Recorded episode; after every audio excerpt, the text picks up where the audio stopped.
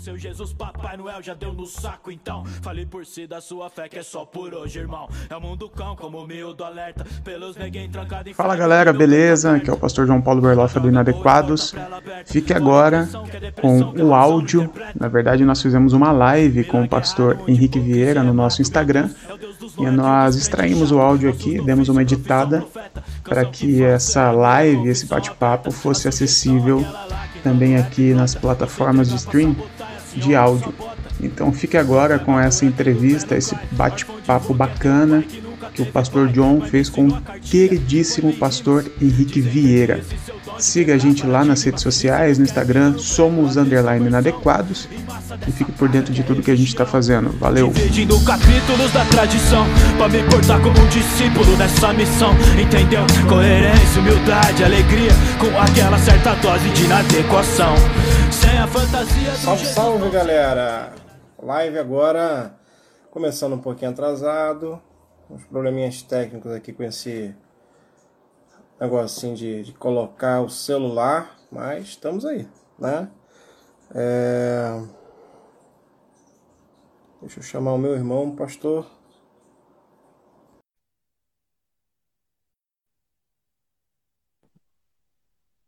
Salve, salve! Tudo bem, problemas, problemas técnicos aqui com esse negocinho que segura o celular, Henrique. Meu Deus do céu, é uma potestade. É difícil. Ver aqui na hora, é, cara, e sem jejum e oração não dá para combater. É verdade.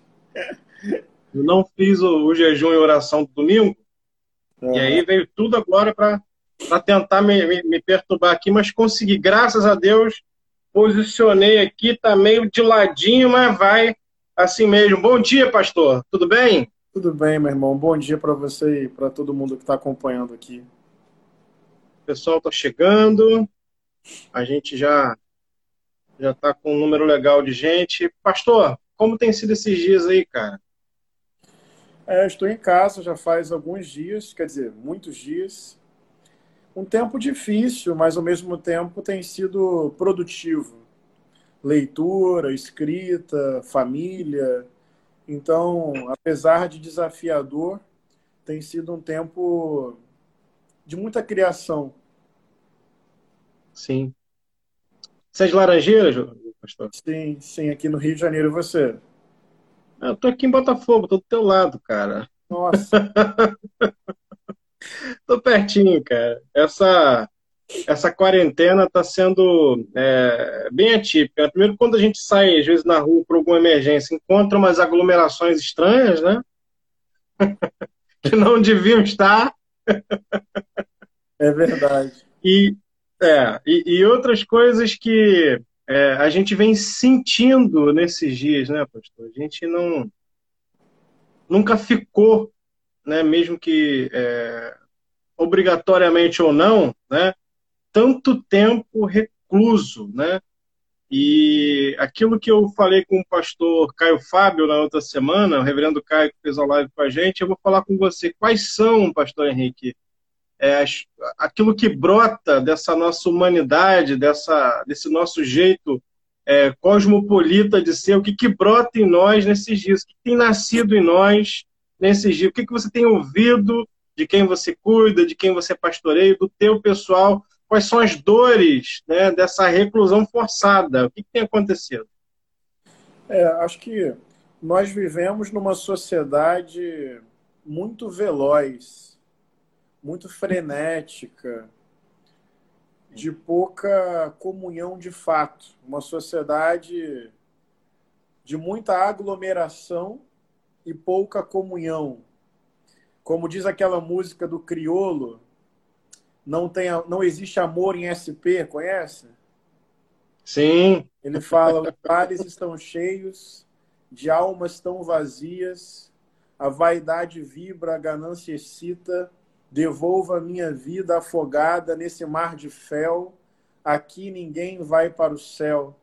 Então eu acho que esse tempo de isolamento para quem pode ficar em casa, enfim, vivemos numa sociedade muito injusta, muito desigual. mas para quem está vivendo esse momento de isolamento, eu acho que é um convite a uma solidão criativa, uma solidão saudável, um tédio necessário, porque nessa correria da vida cosmopolita, a gente não só perde o outro de vista, eu acho que a gente se perde também. A gente se desacompanha, a gente perde a capacidade de olhar para dentro, de ouvir a própria voz, de gostar da própria companhia. Então, o que eu tenho ouvido e o que eu tenho vivido é a dor e o prazer de ter que conviver consigo, de ter que olhar para dentro. E eu acho esse um processo maduro. Eu acho esse um processo necessário. Eu acho que para a gente ter uma comunhão verdadeira com o outro, a gente também precisa ter a capacidade de gostar de si, de se sustentar, de ter um pouco de segurança própria, de gostar de olhar para dentro, de se amar. Então, esse é um processo doloroso, porque interrompe uma velocidade contemporânea que muitas vezes é um escape. A gente quer escapar dessa reflexão, desse silêncio, desse olhar para dentro. A gente tem medo dessa angústia da solidão. Mas a angústia da solidão também pode ser muito saudável, muito criativa, muito criadora. A gente pode encontrar riquezas dentro de nós, na dor de uma solidão. Sim. Tem um autor que eu gosto bastante, que se chama Brennan Manning, é, que o senhor também conhece, que ele tem um livro chamado Convite à Solitude, né? Isso. E ele, e ele fala muito sobre isso, sobre essa solidão, essa introspecção, mas que tem a ver com criatividade, que tem a ver com o momento que você para para o aprendizado, para desacelerar, né? eu tenho é, pensado muito no homem como legião, como muita coisa, como multidão habitando dentro. Uma aceleração que faz com que a gente perca detalhes bonitos da vida. Verdade. Uma, uma agitação que faz com que a gente acelere tudo que está ao redor. Então a gente se acelera, a gente acelera tudo ao redor. Estamos com o coração muito tempo no futuro onde nós não temos controle. Verdade. Daí todas as ansiedades, todas as dores de não deter o controle, porque o coração está onde não, não temos segurança alguma, onde ainda não aconteceu. Então vejo que também esse tempo, mesmo de, de uma dor imensa, ontem eu já, já via 16 mil casos, né? não sei como está hoje, com tantos mortos, mais de 600 mortos, e é, diante de uma dor imensa, mas é talvez um freio de reflexão para a gente, né, Henrique? Um freio que faz essa legião, esse, esse tanto de coisa que na polis hoje nos habita, é, seja necessário, principalmente para alguns, hoje a gente pode é, estar minimamente é, em casa, recurso, tem gente que não está podendo, que é, não tem a mínima condição de fazer isso, eu acho que é por esses a nossa oração, né? Para que o Senhor os guarde. Eles não puderam se guardar assim como nós podemos, né? Não estão que nem eu, de frente para o Cristo, praticamente. Todo dia eu passo, mesmo que no meio de alguma névoazinha, tem o Cristo lá, dá para olhar para ele, né? Você que está em Laranjeira, diante desse lugar bonito que, que é perto da sede do Fluminense, então ainda mais bonito ainda muito mais bonito. Seu dia, eu acho que quando você passa em frente e você vê aquelas três cores que traduzem tradição, você deve acordar, pastor Henrique, feliz, cara. Eu, vejo, eu imagino que você, você deve suspirar. Eu sei que você é flamenguista. Nem tudo é perfeito. A salvação também está para os flamenguistas, fica tranquilo. Né? Deus perdoa, fica tranquilo. Mas nós temos essa possibilidade de acordar e ver coisas bonitas, né? E tem gente que não tem. Acho que a nossa reflexão de hoje e a nossa oração cotidiana deve ser por esses Que estão, de alguma forma, é, precisam trabalhar, não estão conseguindo se proteger e a gente está diante de uma pandemia com um alto nível de proliferação, infecção, e a gente precisa dessa reflexão, pastor Henrique, é, diante dessas pessoas que não têm essa condição de parar, de pausar, de entrar nessa introspecção reflexiva, né? Que às vezes enjoa, né? Eu não sei se você já enjoou em algum momento aí dentro, né? Que você, ah, quero sair, quero na mureta da Urca, tomar um Guaraná, eu quero fazer alguma coisa, né? E, e a vida pastoral, né? É, eu atendo um tanto de gente do inadequado, da, da, da, igreja, aconselhando, pastoreando, também é muito acelerada, né, pastor? Eu não sei se você parou para pensar o quanto que a sua vida é agitada. Você fez essa, essa reflexão? Sim, é, e, e, ainda, e ainda está acelerada mesmo nesse tempo.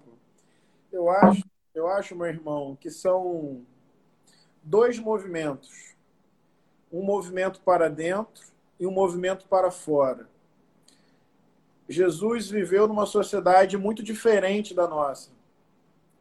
Mas tem um texto, Mateus, acho que é Mateus 6, verso 6, se não, está por ali, mas eu juro que está na Bíblia. Jesus. Fala assim para os seus discípulos: entra no quarto, fecha sua porta e ora ao teu pai em secreto, que em secreto ele te recompensará.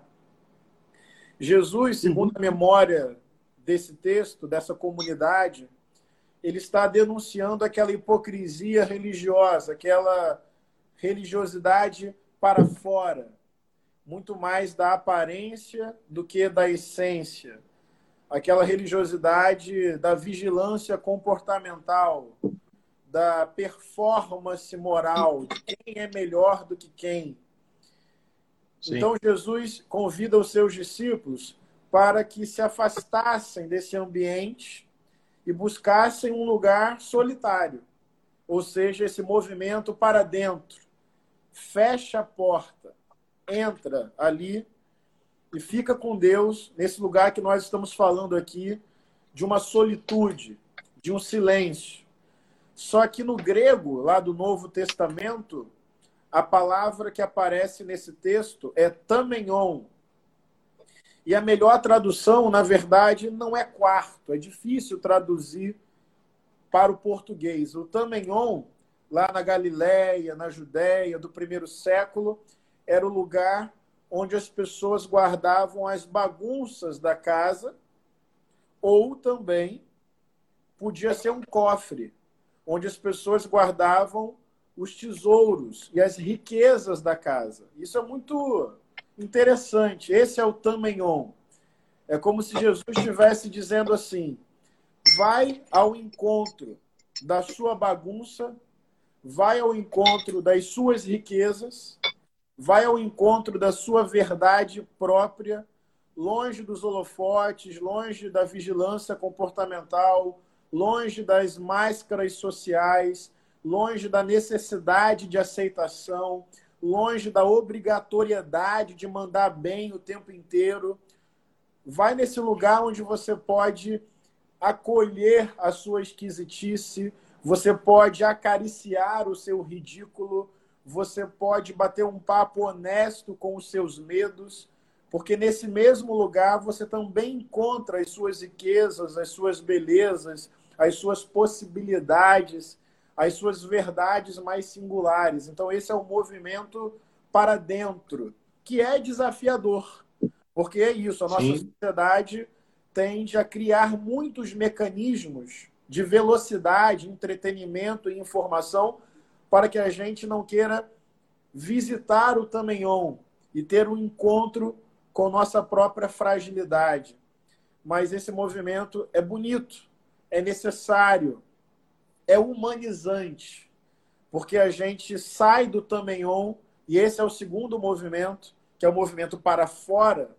A gente sai com olhos mais generosos, a gente sai com um coração mais quebrantado, a gente sai com menos necessidade de controle sobre a vida, sobre as variáveis da vida, sobre a vida do outro. A gente sai com mais disposição de servir, de abençoar, de chorar com aqueles que estão chorando, de se colocar ao lado daqueles que estão sofrendo. de denunciar as injustiças que promovem morte, fome, desigualdade, múltiplas violências.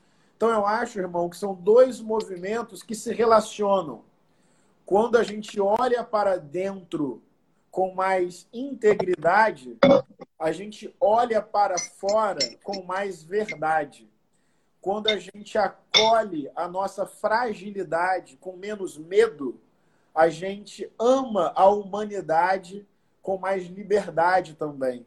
Então, eu acho que são dois movimentos: esse do olhar para dentro e esse do olhar para fora. E quando a gente olha para fora, é o que você está dizendo: a gente vê um país marcado pela desigualdade social, pela pobreza, pela miséria. Milhões de brasileiros que sequer têm acesso ao saneamento básico, à água potável, à alimentação necessária para sua própria sobrevivência. Milhões de brasileiros sem casa ou sem casa digna, sem casa estruturada. Então a gente olha para fora e percebe o absurdo de uma sociedade desigual, de uma normalidade desumana, de um absurdo naturalizado. Então, Jesus de Nazaré, curiosamente, gostava de momentos solitários. Ele, em vários momentos, segundo a memória dos evangelhos, se retirava para lugares solitários. E eu acho que isso foi fundamental para ele se manter na vocação do reino de Deus, no acolhimento do reino de Deus e disponível a amar sem amarras e servir as pessoas com tanta espontaneidade. Então, Jesus foi ao mesmo tempo alguém da solitude e da comunhão, do deserto da oração e dos banquetes festivos, das celebrações de casamento. Ele transitou nesse olhar para dentro, nesse olhar para fora, nesse olhar para cima. Então, acho que são dois movimentos necessários para uma espiritualidade mais autêntica. Sim, é, cara, o que eu tenho é, sentido, pastor, é que a gente está numa sociedade que não está acostumada a perder. E o Deus crucificado é um escândalo para essa gente, né? O Deus que morre, que perde, que se diminui, que se humaniza, que integralmente se torna homem, né?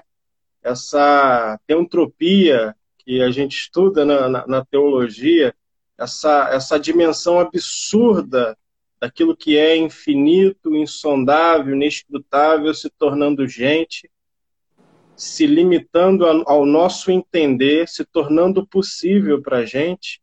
Você vê os teólogos todos dizendo que Deus não pode ser conhecido, que Deus é totalmente outro. Em algum momento isso se torna carne extremamente limitado, extremamente frágil, Sim. que morre, né? Sim. E a gente não está acostumado com isso, né, pastor? A gente está acostumado a esse triunfalismo estranho, a essa coisa meio embabacada mesmo, sabe? Meio soberba diante das coisas. Esse olhar muito rígido consigo mesmo uma sociedade criada para competir. Ela não coopera entre si, ela compete entre si. A gente tem visto, e, isso cada vez mais, exemplos a nível de políticas internacionais, pastor, que os Estados Unidos vai lá e captura todas as máscaras, todos os respiradores, sequestra, pirataria, cara. É. Cai no aeroporto deles, eles precisam, eles pegam. Eles não se importam para quem vai, eles vão lá e pegam o que eles precisam. Isso é pirataria. Isso é coisa de gente é, é, esquisita para o Evangelho. Como que, que esse Deus tão frágil, que se faz menino, que se faz homem, como que, que esse escândalo da cruz para essa sociedade tão acostumada a vencer, né, e hoje afetada por uma pandemia, né? A gente vai pegar a Europa, né, o berço da cristandade, né, onde que floresce, né, é, a religião cristã, onde floresce a partir de Roma uma igreja institucionalizada, muito afetada por tudo isso. Como que fica o pensamento sobre Deus nesse momento? Eu sei que eu, a gente sabe que ele está lá, mas como que fica o pensamento em todos esses lugares, né, de gente que está acostumada a triunfar, a vencer, vem algo né, externo, o que o nosso presidente chama de uma gripezinha, e afeta e, e coloca todo mundo ou guardado né, desse mal ou apavorado de alguma forma com tudo isso. Como que fica a ideia de Deus diante disso tudo, diante da gente, fruto de uma teologia europeia, diante da Europa, que é berço da nossa teologia, né, e mãe de tudo isso. Como que fica o pensamento de Deus nesse momento, pastor Henrique? Sim. É, antes de comentar isso, apenas uma observação.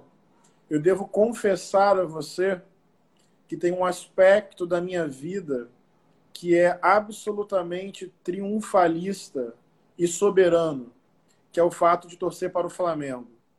Eu fico muito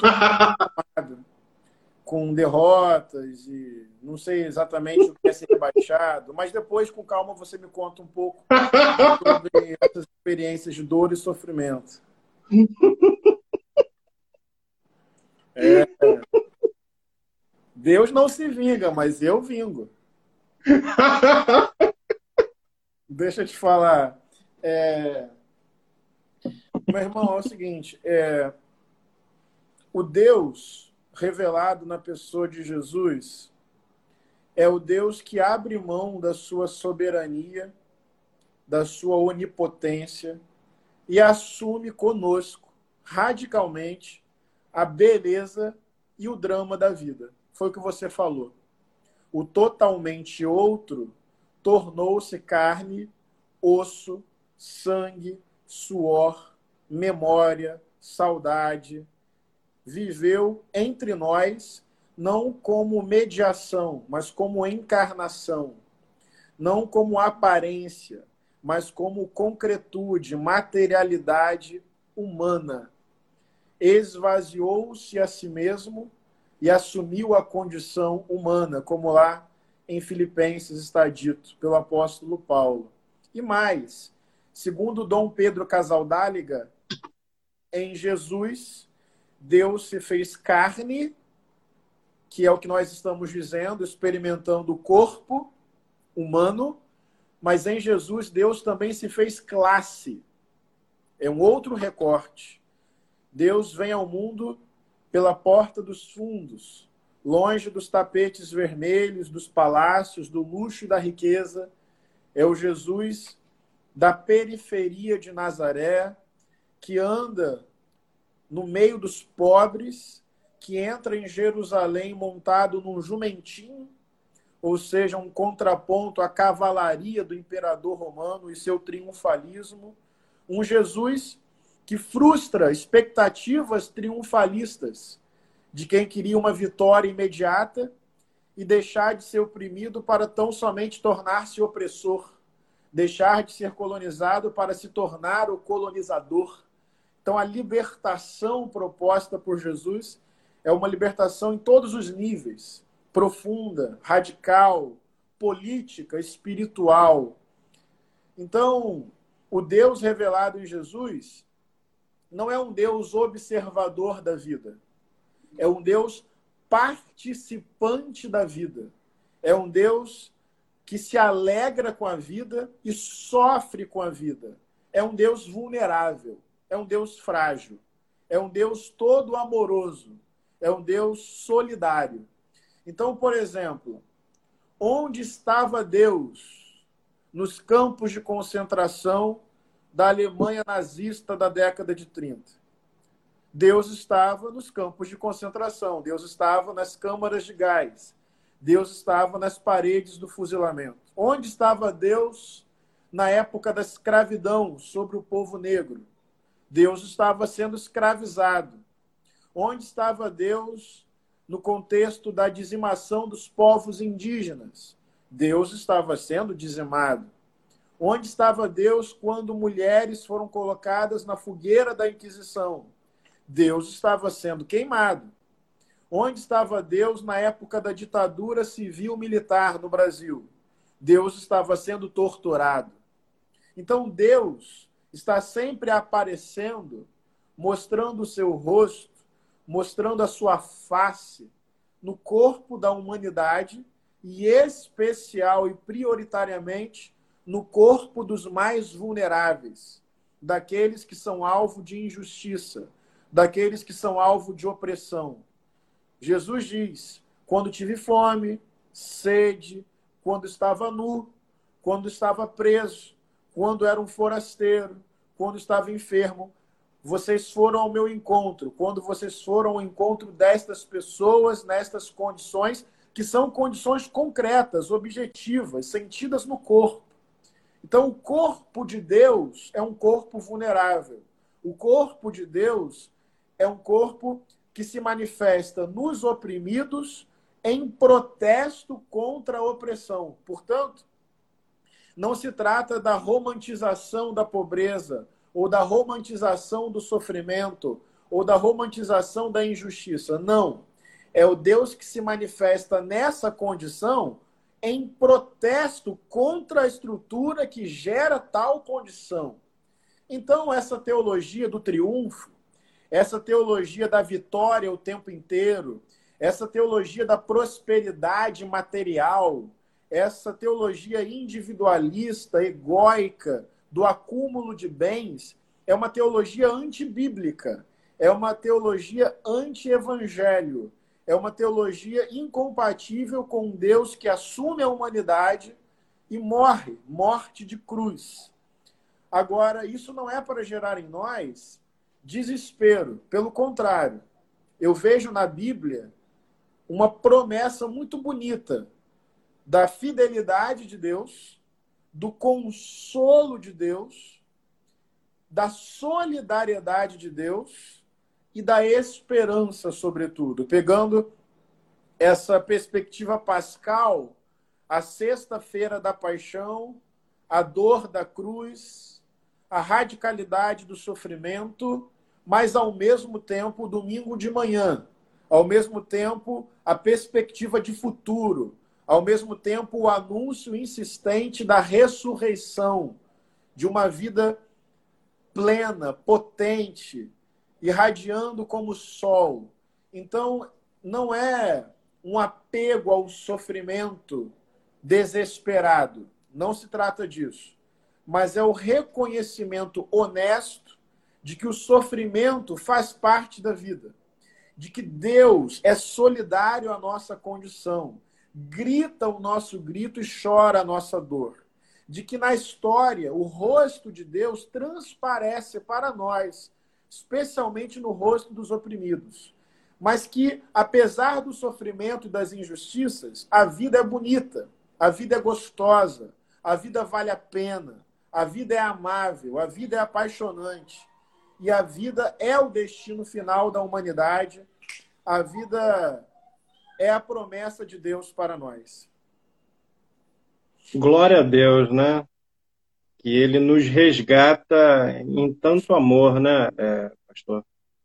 É, tanta gente vivendo uma vida desgostosa, né? Sem contemplar a beleza de tudo que a gente tem, sem experimentar esses dias bonitos, como diz a música, apesar de tanta barbaridade, né?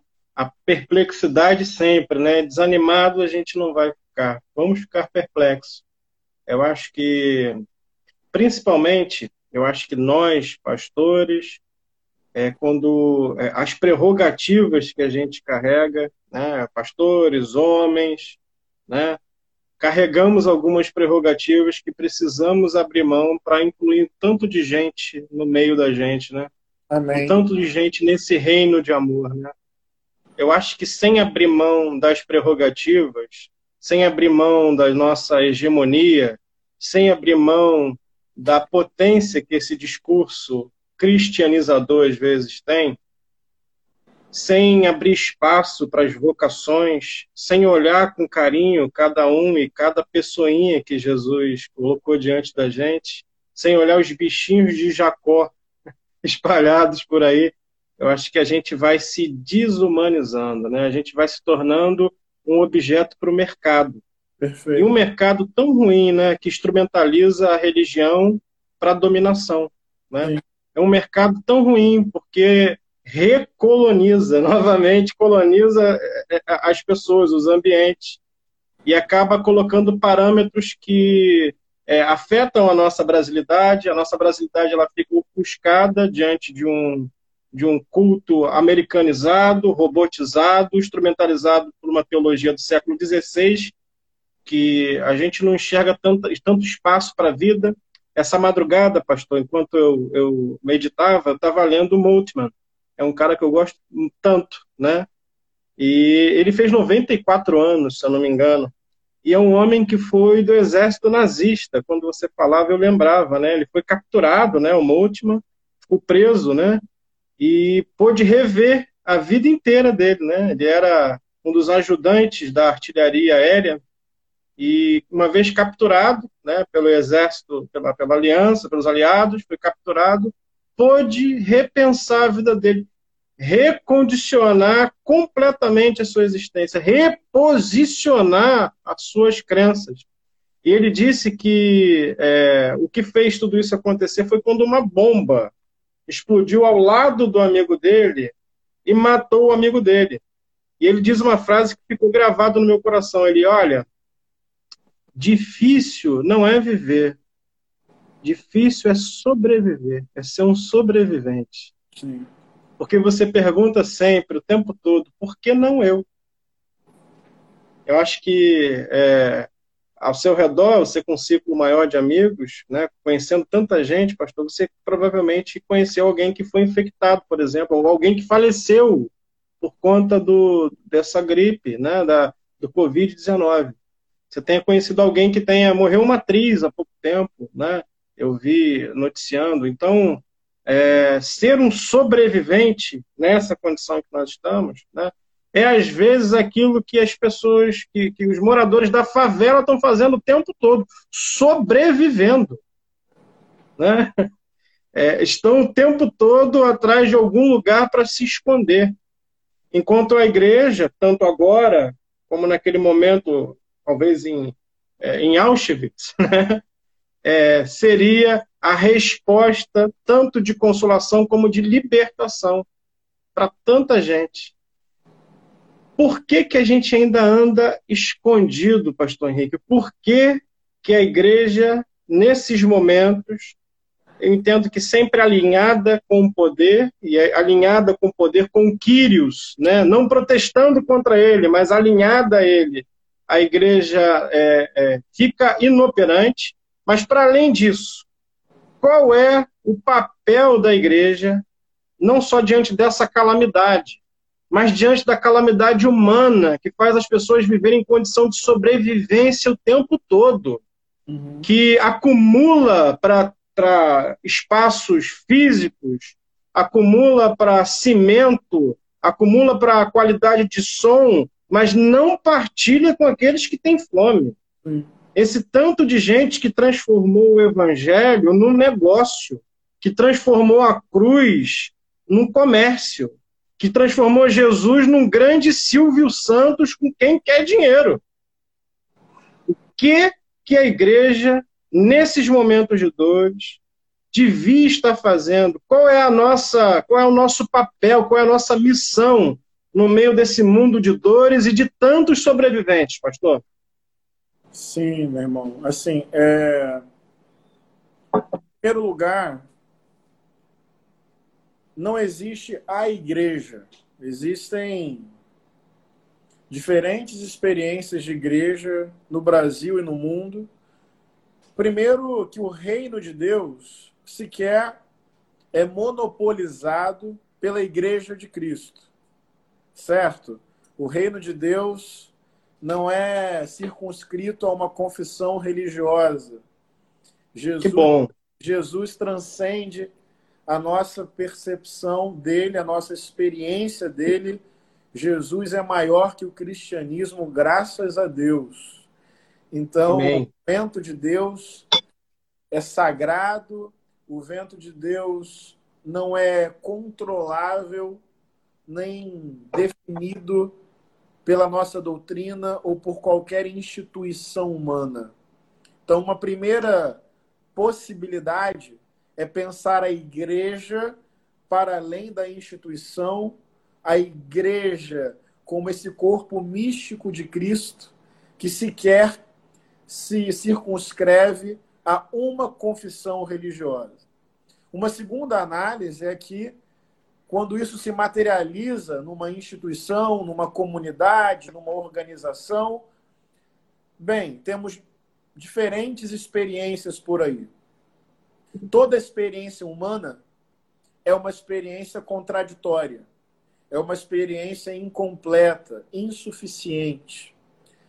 Agora, eu compartilho com você, feitas essas observações sobre o reino de Deus supra-religioso, sobre o Cristo para além do cristianismo, feita a observação de que existem igrejas e igrejas e que todo o processo humano é contraditório e insuficiente, então eu compartilho com você desta angústia e desta denúncia de que existem empreendimentos religiosos completamente insensíveis ao sofrimento humano, que são amantes do poder e do dinheiro.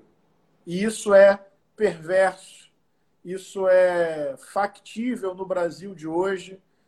Igrejas superestruturadas, riquíssimas, como você falou, com aparelhos de última geração, outras numa articulação impressionante com o poder político, e isso tudo muito distante da vida concreta, do dia a dia do povo, do sofrimento do mundo. Na verdade, em alguns casos, a superestrutura dessa igreja e o padrão elevadíssimo de vida dos seus líderes, isso é inclusive construído a partir do suor, do trabalho e da renda dos pobres, trabalhadores e trabalhadoras. Então é uma transferência de renda ao contrário em nome de Deus, do bolso do pobre para o bolso do rico, com uma justificativa religiosa, com uma narrativa pseudo-evangélica, falsamente do Evangelho. Então, eu compartilho com você dessa dor, desse grito, desse protesto, dessa denúncia, essa mercantilização da fé, esse amor ao dinheiro, ao poder, ao seu próprio projeto de poder e de autoelevação. Você falou aí sobre pastor, somos pastores, e eu vivo lutando para dar um significado singelo e genuíno a essa palavra, a esse título, a essa vocação. Ou seja, lutando contra a tentação de ser um guru espiritual, de ter a resposta para tudo e para todos, de ser uma referência o tempo inteiro. Pastor, no sentido de cuidado, pastor, no sentido de caminhar com as pessoas, de sofrer com quem está sofrendo, de dar um testemunho de amor e de serviço. Então, essa é minha busca, é a sua busca com as nossas contradições. Mas dentro dessa esfera do poder religioso, não sei se você já reparou, a própria palavra pastor já não é mais suficiente. Alguns se intitulam como apóstolos e outros como pai apóstolos. E daqui a pouquinho é um passo para dizer Deus, Deus de Deus. Enfim, isso não tem fim, porque é uma busca impressionante por ser maior, enquanto o evangelho é um convite permanente a ser menor. Não a ser menor no sentido de se humilhar, mas no sentido de se desprender e poder ver a beleza da vida naquilo que é simples, singelo. Então, feita essa denúncia, qual é o nosso papel? Eu acredito, meu irmão, que o nosso papel é andar como Cristo andou, é viver como Cristo viveu, é amar como Cristo amou. Simples e radical assim. É simplesmente olhar para a vida de Jesus e buscar na nossa vida no nosso tempo presente, no nosso tempo histórico, atualizar o sentido da vida de Jesus, ser um pequeno Cristo, não na força do mérito, mas na beleza da graça, do sopro de Deus. Isso significa, meu irmão, agir em amor. E agir em amor é sofrer com quem está sofrendo, é chorar com quem está chorando, é estender a mão para quem está abatido, para quem está triste, para quem está derrotado num sistema injusto e desigual. Então, tem uma esfera relacional de olhar para o lado, de abrir o peito, de estender a mão. Esse eu considero um movimento genuíno, simples, necessário, espiritual. E tem um segundo movimento que deriva desse, que é o seguinte: além desse movimento relacional, dessa igreja menos templo e mais movimento, menos doutrina e mais serviço, menos grandiosa e mais acolhedora, eu acho que tem um segundo movimento que é o seguinte: a gente discernir as estruturas injustas do nosso tempo. Entende? Ou seja, Sim. tem um movimento individual, relacional, e tem um movimento coletivo que propõe mudança estrutural. Então, nós precisamos levantar a nossa voz, enquanto igreja, contra o acúmulo desenfreado de riqueza, o consumismo sem fim, levantar a nossa voz contra a estrutura patriarcal e seus efeitos machistas. E nós dois, como homens, não temos sequer autoridade para falar disso e precisamos ser reconstruídos e reinventados dia após dia, porque temos uma situação de privilégio numa sociedade machista. Mas precisamos levantar a nossa voz contra isso. Precisamos levantar a nossa voz contra o racismo, que é estrutural, estruturante, não está só na índole individual, nas ações isoladas, está na forma como a sociedade se organiza, como o Estado age. O que eu quero chamar a atenção é que existe um movimento de socorro ao abatido, de estender a mão ao oprimido, e existe um movimento de denúncia contra as estruturas geradoras e provocadoras destes sofrimentos e destas opressões. Eu acho que nós temos que ter essa capacidade também de denunciar as estruturas injustas e iníquas que mantêm tantas pessoas em opressão. Isso está na Bíblia. Na Bíblia, você percebe em vários momentos esse convite ao socorro pessoal. Estende a mão, vai ao encontro, dá aquele abraço apertado, chora com quem está sofrendo e se alegra com quem está cantando. Mas se você for ao Êxodo, se você pega os profetas, por exemplo, do Antigo Testamento, e o próprio Jesus de Nazaré, para além desse socorro imediato, pessoal, relacional, tem um grito divino contra as estruturas de opressão. E Deus ouviu o clamor do povo e desceu para libertá-lo.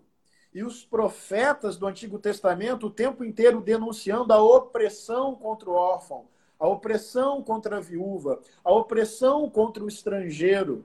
Jesus de Nazaré falando sobre sede e fome de justiça, sobre bem-aventurados os que promovem a paz. Então tem algo aí que transcende a esfera individual relacional e nos faz provocar um novo modelo de civilização, de sociedade, porque a justiça ela não se cumpre apenas na minha relação com você, ela se realiza na produção de um outro modelo de sociedade. No meu entendimento, para encerrar, porque isso já virou uma pregação chata, enfadonha, eu estou quase nada. Quando falo, é, eu não acho, sinceramente, nós vamos realizar plenamente isso com as nossas mãos humanas. Porque tudo que é humano é ainda imperfeito, é ainda insuficiente mas nós somos chamados a dar esses sinais do reino de Deus, esses indícios de um novo céu, de uma nova terra, esses rascunhos de uma outra forma de conceber a vida e a civilização humana. Mesmo que a gente não consiga plenamente, no carinho da graça, no vento do Espírito, no quebrantamento da palavra, eu acho que cabe à igreja ser uma porta-voz do futuro de Deus, dos valores do reino, da beleza de uma vida transbordante, de uma outra forma de civilização, em que a fome não existirá, a miséria não existirá, nenhuma opressão existirá, porque estaremos sentados e sentadas numa mesa com pão, com vinho, com irmandade, horizontalidade, liberdade, desfrutando da presença do Cristo de Nazaré. É isso aí. É... Bom, é bom ouvir, é bom ouvir isso, Henrique. É bom a gente ter essa essa conexão, cara. Eu estava pensando enquanto você falava, é, o quanto nos, nos falta às vezes esses momentos de de reflexão. O que você disse aí para mim é usar o amor como revolução, inclusive fazendo uma propaganda, né, do seu livro. Obrigado. Gente, é, é, você vai encontrar, tem você qualquer livraria pela internet, você acha o livro do pastor Henrique Vieira, O Amor como Revolução. É, daqui, tomara que daqui a algum tempo, é, quando já acabar essa. Aí, ó, entrou o cara aí, acabando essa, essa pandemia, você possa vir aqui em Botafogo, do ladinho aqui de onde eu estou, tem um, um, centro médico, alguma coisa ali, né, Henrique? E ali acontece os seus os cultos da sua igreja, né? Ah, sim, é o Centro Brasileiro de Cirurgiões, CBC. A minha igreja, a Igreja Ladinho aqui. do Caminho, aluga o auditório ali para fazer um culto uma vez por mês aqui no Rio. Muito legal. É... E eu estava pensando enquanto você falava, é, pastor, é, que isso também vale para o outro lado. Explico por quê. É, a gente viveu um período de 2017 até agora de polarização política, em que pessoas deixaram as suas igrejas, abandonaram a sua comunhão por conta de um alinhamento da igreja com uma estrutura A ou B no campo político. Não sei se você, obviamente, se acompanhou esse processo e recebeu um tanto de gente com Sim. essas dores que vieram dessas dores, né? E eu não quero nem é, é, falar sobre o sujeito A ou o sujeito B, né? É, mas eu queria falar sobre a problemática que surgiu, que talvez seja uma problemática não tão nova, porque isso aconteceu também há 56 anos também, no período em que houve o golpe militar. Inclusive, fez aniversário na outra semana, né? Esse dia terrível, né? Então, houve alinhamento também da estrutura religiosa com, essa, com esse lado horrível né, da nossa história. Mas, pastor, é, como que de uma maneira pastoral, como que de uma maneira cuidadosa, podemos voltar, retornar o diálogo com essas pessoas que, de alguma forma, escolheram um lado da estrutura política que hoje a gente já acompanha de perto. E aí a gente já fala é, a partir de números, né? uma necropolítica, uma política que descuida do pobre, que abandona o pobre, que abandona aquele que está em situação de vulnerabilidade, uma política que faz manutenção de privilégios, uma política que descuidou da sociedade como coletivo, uma política que vem de pataguadas esquisitas, que muda a estrutura o tempo todo, uma política que tem se alinhado com a estrutura religiosa para a manutenção do poder, e eu já não falo mais da estrutura religiosa se valendo da política, mas a política né, se valendo da estrutura religiosa, como que a gente retorna o diálogo, porque ficou tão polarizado, ficou aquela guerra de judeu e samaritano, cara e a gente não consegue mais dialogar com o outro lado. Inclusive, não deveria nem usar o outro lado como nomenclatura, porque são nossos irmãos. É gente que saiu do grupo do WhatsApp da família, é gente que rompeu estrutura familiar, Sim. é gente que abandonou a igreja, é gente que tem, não tem referência mais nenhuma de pastor. né? Houveram pastores que se alinharam, que colocaram os púlpitos como palanque eleitoral, que abriu a sua igreja para a política, que abriu a igreja para a fundação de partido político, alinhado com coisas que a gente é, é, é, reprova como gente. Não estou nem falando agora falando da estrutura teológica, daquilo que a gente aprendeu nos seminários, mas aquilo que a gente reprova como ser humano. Sim. Então, como que retorna o diálogo, né? não considerando um outro, mas um eu, né? um potencial eu, né? como que a gente volta novamente a se relacionar, porque o diálogo, o pastoreio, né? a mensagem pastoral, a mensagem do cuidado, essas pessoas precisam ser cuidadas, elas precisam ser apacentadas. Como que a gente retorna esse diálogo novamente, mesmo ainda em meio a tensões? A gente sabe que o ambiente ainda está tensionado, né? Quem trabalha com instrumento musical sabe que se você apertar muito a corda, ela arrebenta, né? Como que a gente retorna esse diálogo, pastor? Diante dessa polarização, que a gente precisa dialogar novamente com essas pessoas. Sim. Até porque daqui a dois anos acaba o mandato desse sujeito, é o que a gente está esperando. Eu nem vejo que o impeachment seja uma saída. É, acaba o mandato, a gente escolhe melhor. Né? Mas como que a igreja, de alguma forma, né, é, é, precisa, é, a igreja do Cristo, nós, eu, você, a igreja da garagem, a igreja batista do caminho e todas as outras que querem dialogar novamente com essas pessoas, qual é o caminho para esse diálogo? Né? Não entendendo mais como outro, chamando de irmão, chamando para conversar, tomar um café, é o vira-voto? Diz para mim, pastor Henrique. Então, tem uma pergunta um pouco mais fácil, não, meu irmão? não tenho, não. Ah, obrigado. É, só para ter uma atenção, que eu não consigo ver a hora aqui. São 11h57. Tá, a gente tem mais uns 5, 10 minutos, né? Isso. Meu irmão, essa não é uma pergunta tão simples. Veja bem, primeiro, eu, eu acredito de verdade que o Evangelho de Jesus não cabe em nenhuma categoria política ou ideológica.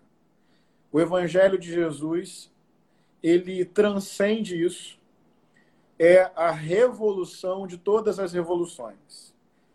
Dito isso, tendo como uma afirmação primeira, isso não significa, em hipótese alguma, que o evangelho de Jesus seja despolitizado.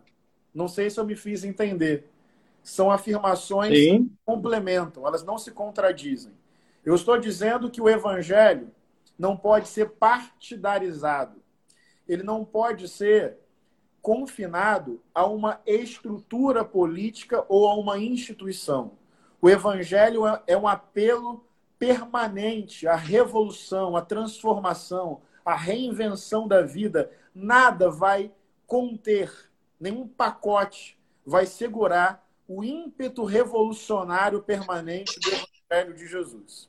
Só que essa afirmação não deve provocar em nós uma perspectiva despolitizante ou neutra diante da sociedade.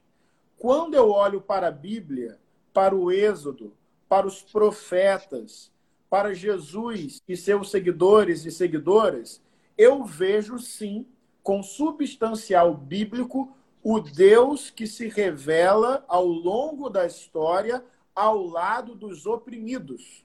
Isso me parece bíblico e espiritual, amparado na vida de Jesus de Nazaré. Portanto, a igreja não pode ser partidarizada, ela não pode ser palanque para político A, político B, partido A, partido B. Não, isso seria antiético, diminuir a capacidade revolucionária da própria igreja. Dito isso, não podendo ser de partido A, de partido B, estrutura A, estrutura B, a igreja deve se posicionar sempre ao lado do pobre, do oprimido, do faminto, do miserável, do sem terra, do sem teto. ou seja, numa situação de injustiça e opressão, colocar-se em nome de Cristo e com base bíblica ao lado do injustiçado e do oprimido, denunciando a injustiça, denunciando a opressão. Sempre, não importa quem está no governo, não importa qual o partido, o papel da igreja é sempre periférico, é sempre marginal, é sempre ao lado daqueles que sobram, que são alvo da violência e da injustiça. E esse é um compromisso espiritual bíblico com efeito concreto, efeito político. Até aí estou caminhando bem? Você me dá o quê? Nota 6, 7? Não, tá ótimo, é, tá bonito. Se não fosse flamenguista, a gente dava até um 8,5. Ótimo, ótimo. É, e aí, eu quero. É uma resposta. Eu vou tentar resumir antes da live cair. Mas o termo polarização, ele explica, em parte, a nossa realidade. Porque eu quero chamar a atenção para o seguinte, meu irmão. O que hoje se apresenta no Brasil não é uma direita comum, não é uma direita liberal, é uma extrema direita com vocação autoritária fascista. Entende? Polarização. Sim. Em muitos momentos, as pessoas diziam assim: ah, é como se A fosse o inverso de B, B fosse o inverso de A. E eu discordo dessa tese. O que foi colocado para nós em 2018 e o que está sendo colocado para nós não é partido A versus partido B sequer é esquerda versus direita. Princípios básicos de democracia estão sendo desafiados por uma narrativa fascista autoritária. Não sei se eu estou me fazendo entender. Nós não estamos entre Sim. um partido de esquerda versus um partido de direita. Nós não estamos entre, vou colocar nomes, Lula e Alckmin, Dilma e Aécio, não. Nós estamos vendo no Brasil o crescimento de uma narrativa que acaba com a possibilidade do diálogo e de uma polarização política genuína. Então, isso é algo a ser percebido. Não acho que estamos numa lógica A versus B, B versus A. Eu acho que o que se coloca no Brasil hoje rompe com essa lógica, porque tem vocação autoritária, totalitária com indícios e dispositivos fascistas. Tudo isso para chegar no final e dizer o seguinte: essa é minha leitura de sociedade. Agora, quando eu olho para um irmão e para uma irmã que fez essa opção, me cabe, primeiro, não rotular. Segundo, não estigmatizar. Terceiro, não me achar superior. Quarto, não definir essa pessoa muito facilmente como uma fascista. Não. Tem mil questões aí que atravessam essa decisão, que atravessam essa opção, que atravessam esse apoio. E eu só vou conseguir, de alguma forma, conviver, trocar e dialogar se eu tirar a lente da arrogância, do preconceito e simplesmente conviver com essas pessoas, trocar ideia com essas pessoas, em parte, caminhar junto. Não significa abrir mão de identidade, não significa deixar de ter opinião, mas abandonar, cancelar, estigmatizar e se afastar tão somente não me parece o caminho mais razoável. Evidente que tem uma palavra chamada discernimento. Eu acho que nada na vida é tão simples e não existem receitas óbvias. Eu já ouvi gente como pastor, que não conseguia mais suportar uma relação familiar. E essa pessoa estava adoecendo diante disso. E se afastar em determinados momentos, às vezes é uma questão de preservação da, da saúde emocional. Por isso que a palavra discernimento é uma palavra importante. Eu diria que, batendo um papo rápido, seria assim: não desistir de ninguém, conversar com todo mundo, não antecipar um rótulo. Porém, às vezes, o afastamento é uma necessidade para se proteger emocionalmente de alguém que só quer nos violentar e nos oprimir. Então, pastor, enquanto você falava, algumas pessoas fizeram algumas perguntas e eu separei aqui. A gente vai tentar fazer um bate-pronto, seu tempo e o nosso tempo também, é, hora do almoço, dar aquela relaxada, necessário, né? Eu estou tomando café agora, ó. agora é o momento do café. Já uma vez respondido essas questões, pastor, é, da polaridade, de como que, como que a gente age, qual é, a, qual é o caminho pastoral para andar novamente junto com esses irmãos. Eu acho que é, que é importante essa reflexão, inclusive vai ficar salvo e vai virar um podcast nosso do Inadequados, pastor.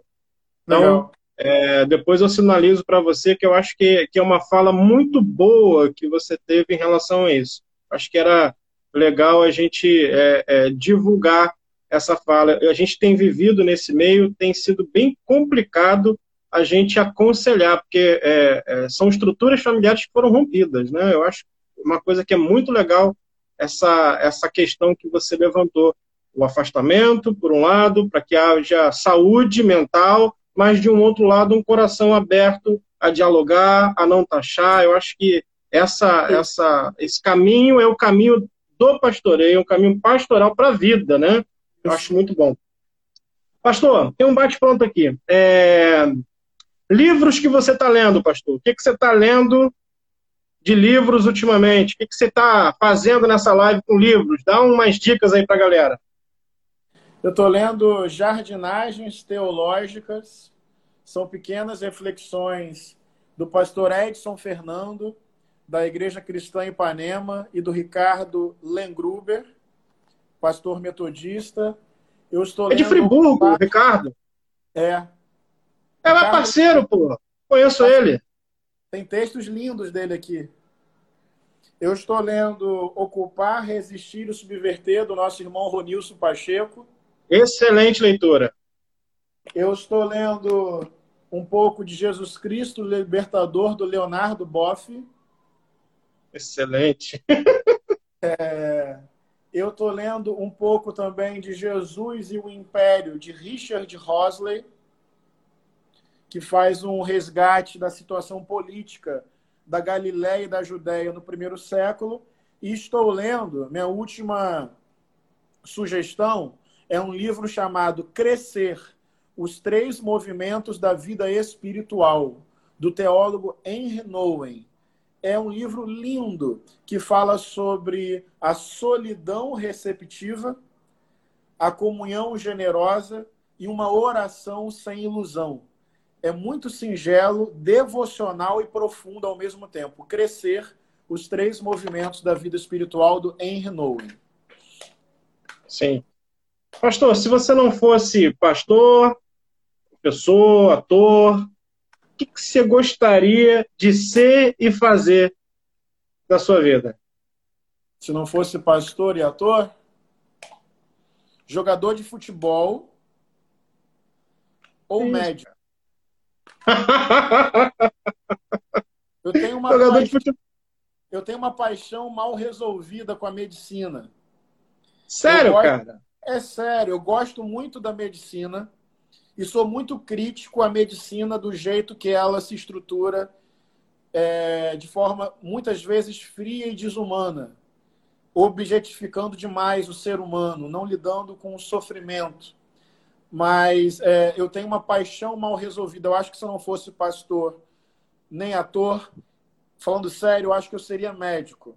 Mas um médico de uma perspectiva mais coletiva, da saúde pública e de uma reinvenção artística do hospital. Legal. Como que ficou o filme Marighella, pastor? Diz pra gente, como é que ficou esse filme? Pois é, ele foi adiado acho que duas vezes ano passado. Questões aí do nosso tempo, burocracias da Ancine, coisas meio estranhas seria dia 4 de maio a estreia esse ano, aí veio o coronavírus. Então, nesse momento, a estreia está suspensa, não mais por questões burocráticas, porém por conta da quarentena. Imagino que, passando essa pandemia, o filme vai estrear nos cinemas ainda no segundo semestre no nosso país.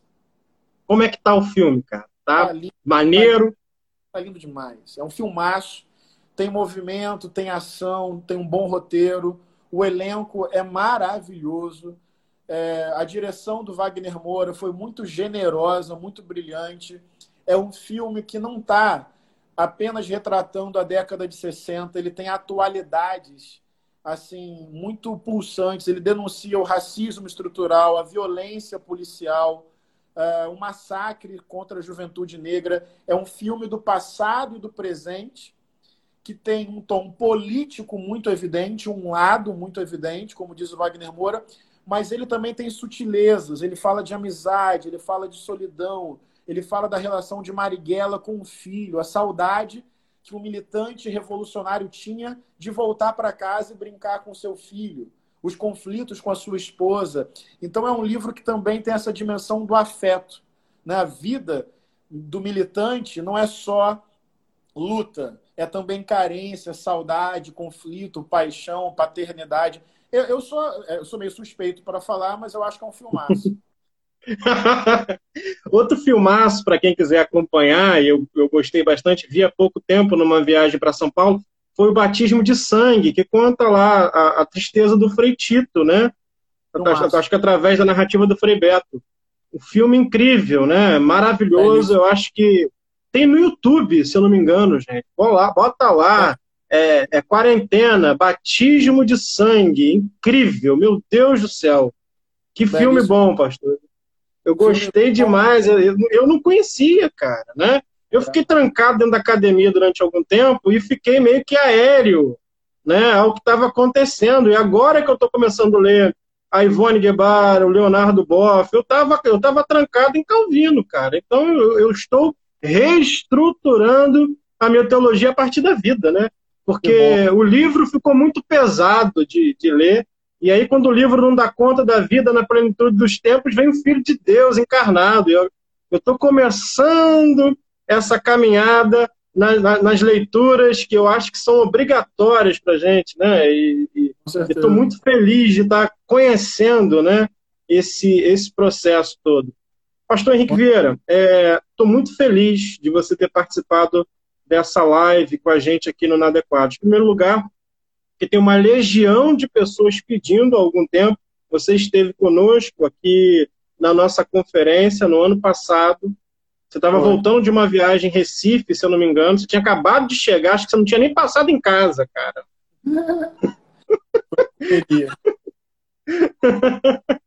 e você foi, assim, é, te agradeço muito pela sua disposição. É, sou companheiro também é, de militância, é, salve o pessoal do pessoal de Friburgo.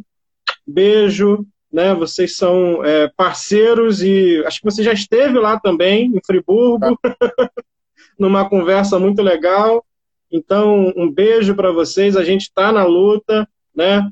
É, obrigado, pastor, por você ter sido tão gentil a essa conversa, que vai virar um podcast. e que é, endossou um pouco algumas coisas que a gente, como inadequados, temos tentado sinalizar. Uma hermenêutica que acolha a vida, que troque essa dureza do, de uma leitura do livro tão fundamentalista, que aprisiona tanta gente, que coloca a gente presa é, dentro de uma torre de marfim exegética que não dá espaço para brincar, correr e ver o que é bonito na vida e ver que o Senhor nos deu o um mundo, um mundo tão bonito, né? com tanta beleza, com tanta poesia, e a gente fica enclausurado em algumas questões que é, não fazem a gente prospectar para a vida. Só faz a gente ficar arrumando maneiras de se resolver e deixamos de lado a vivência comunitária, deixamos de lado a participação nas comunidades de maneira efetiva, nesse momento tão difícil, pastor. Muito obrigado. Obrigado pela gentileza, obrigado por, por ser companheiro de luta, obrigado por trazer poesia para o Evangelho, por trazer essa consciência do respeito, por trazer tanta coisa boa para a gente nesse período tão difícil. Eu tenho acompanhado as lives e tem sido muito bom, né? Tem sido muito bom tudo que você tem projetado para a gente. Aquilo, a, a sua figura é uma figura importante hoje para o pensamento é, cristão no Brasil. É uma figura importante que traz uma reflexão muito mais importante ainda, que é retomar o caminho pelo viés do amor, do diálogo, é, saber as lutas, entender as lutas. Eu vejo você tão envolvido com as lutas que devem ser de envolvimento de toda a igreja, né? E principalmente é, te agradecer por ser pronto a nos servir com esse amor. Muito obrigado. Meu irmão, eu que agradeço pelo convite. Deus abençoe você, sua família, todo o grupo do Inadequados, o trabalho sério que vocês fazem. Nós estamos juntos, viu? Vamos manter comunhão, vamos nos ver mais vezes quando essa Sim. pandemia passar. Vamos continuar orando né, pelo nosso povo, aquelas pessoas que estão sofrendo, que estão nos hospitais, as famílias que perderam pessoas queridas. É isso, vamos juntos em oração, em ação somos irmãos e irmãs, e vamos aí com humildade e coragem, dando testemunho da beleza do Evangelho de Jesus, que é muito bonito. Amém. Pastor, você faria uma oração por quem está conosco agora e Sim. por toda essa situação que estamos vivendo, né? Você poderia orar junto com a gente? Ore por nós. Sim. Deus meu, Pai e Mãe de amor e de eterna bondade, obrigado pelo teu carinho, por tua fidelidade, por teu coração materializado na pessoa de Jesus, que é a nossa esperança, que é o nosso amigo, que é a poesia encarnada, a profecia materializada, esse Cristo que não cabe dentro do nosso entendimento, esse Cristo que não é domesticável, que não é definido por nós. Obrigado, meu Deus, porque podemos aprender cada vez mais de Ti. Nos livra da arrogância, da soberba, da vaidade, do pensamento frio, aquece nosso coração, amplia o nosso olhar, nos faz caminhar em novidade de vida, em comunhão contigo, em amizade contigo, sob a brisa suave do teu espírito sobre nós, que as nossas vidas tenham espontaneidade, criatividade, beleza, que nos tempos de luto possamos encontrar o teu consolo, que nos tempos de cansaço possamos encontrar o teu renovo, que nos tempos de abatimento possamos ser resgatados em esperança, mas que possamos realmente viver gostando da vida, da experiência de estar vivo, de gastar a vida, de ganhar a vida, de dar a vida pelo teu reino. Isso é viver em amor sobretudo. Deus abençoa cada pessoa que está vendo e ouvindo, o grupo Inadequados, esse movimento tão honesto, tão genuíno, tão simples, tão revelador das virtudes do Evangelho, que eles perseverem nesta caminhada. Abençoa as pessoas que estão nos hospitais agora, sofrendo, lutando pela sobrevivência. As pessoas que já perderam alguém querido e agora sofrem essa saudade, essa ruptura. Meu Deus, especialmente socorre os pobres, aqueles que nada ou quase nada têm, fruto de um mundo tão injusto, tão desigual, um mundo que ainda não entendeu o teu evangelho, a tua mensagem, um mundo ainda tão longe da ética de Jesus. Deus, é, aquece o nosso coração, é, salva a nossa vida no tempo presente, que a gente possa se reencantar com a vida, se comover com a existência humana, prestar atenção na Mãe Terra. Deus abre os nossos sentidos mais profundos para que possamos viver o tempo presente com intensidade, com integridade, com esperança. Obrigado por Jesus, teu corpo na terra, corpo crucificado, corpo vulnerável, corpo também ressurreto, presente no tempo presente e que é a nossa esperança de futuro. Abençoa-nos, Deus, pois precisamos de Ti. Queremos passear no Teu coração, queremos descansar nos Teus braços, queremos ser atravessados pelo Teu olhar, queremos ser renovados pelo Teu amor, queremos ser quebrantados pela Tua palavra que é viva que está para além de um texto, a tua palavra que se encarna e continua se encarnando, é sempre atual. Ah, Deus, vai nos convertendo ao teu bem-querer, vai nos aproximando do teu coração, vai sinalizando o teu reino através das nossas frágeis e contraditórias vidas. Somos teus, somos teus, em nome de Jesus. Amém. Amém. Amém. Pastor, obrigado. Agora só queria sinalizar algo. Gente, coletivo inadequados que atua na comunidade de Jundiapeba está precisando de ajuda. A gente atende lá as famílias em Jundiapeba em situação de risco. Estamos virando um depósito lá das cestas básicas, dos alimentos. É, foram mais de 200 pessoas atendidas e 200 esperando atendimento com as, cesta, as cestas básicas. Só que a gente está correndo o risco de provavelmente perder o prédio, porque a igreja da garagem, que financia o coletivo, e o pastor João Paulo, que não é um homem assalariado, que deposita todo o dinheiro da igreja para o coletivo, está vivendo uma situação difícil, porque fechou, acabaram as, as, é, as contribuições, cessaram pela metade. Então você vai lá, acessa Somos Inadequados, você vai ter lá também o coletivo Inadequados aqui no Insta, e você pode ajudar a gente, porque a gente quer ficar aberto para manter esse espaço para a população um espaço de, de convivência, de cuidado, e que tem servido a população de Jundiapeba. Então, você que está vendo a gente, eu e o pastor Henrique Vieira, por favor, seja um mantenedor. Você vai lá e coloca coletivo inadequados aí no Insta, você vai nos conhecer, tem uma partezinha para você nos ajudar a nos manter abertos para que a gente possa continuar atendendo a comunidade de Jundiapeba, que está com uma situação terrível, gente passando necessidade de fome, lá em São Paulo, em Mogi. Então, você pode, puder nos ajudar, é, o coletivo Inadequados é onde a gente age. A gente não é só inadequados, fica falando um monte de coisa aqui de, de hermenêutica, trocar hermenêutica, de falar sobre é, é, as, as situações de risco da humanidade dentro do campo teológico. A gente também tem uma ação na sociedade. Lá é que a gente precisa hoje da ajuda de vocês para que a gente possa continuar aberto, porque tem projetos que atendem a população, roda de leitura, balé, um tanto de outras coisas. Nos ajude, ok? Coletivo inadequado. Você vai conhecer o nosso trabalho social, que é onde a gente coloca todo o nosso recurso.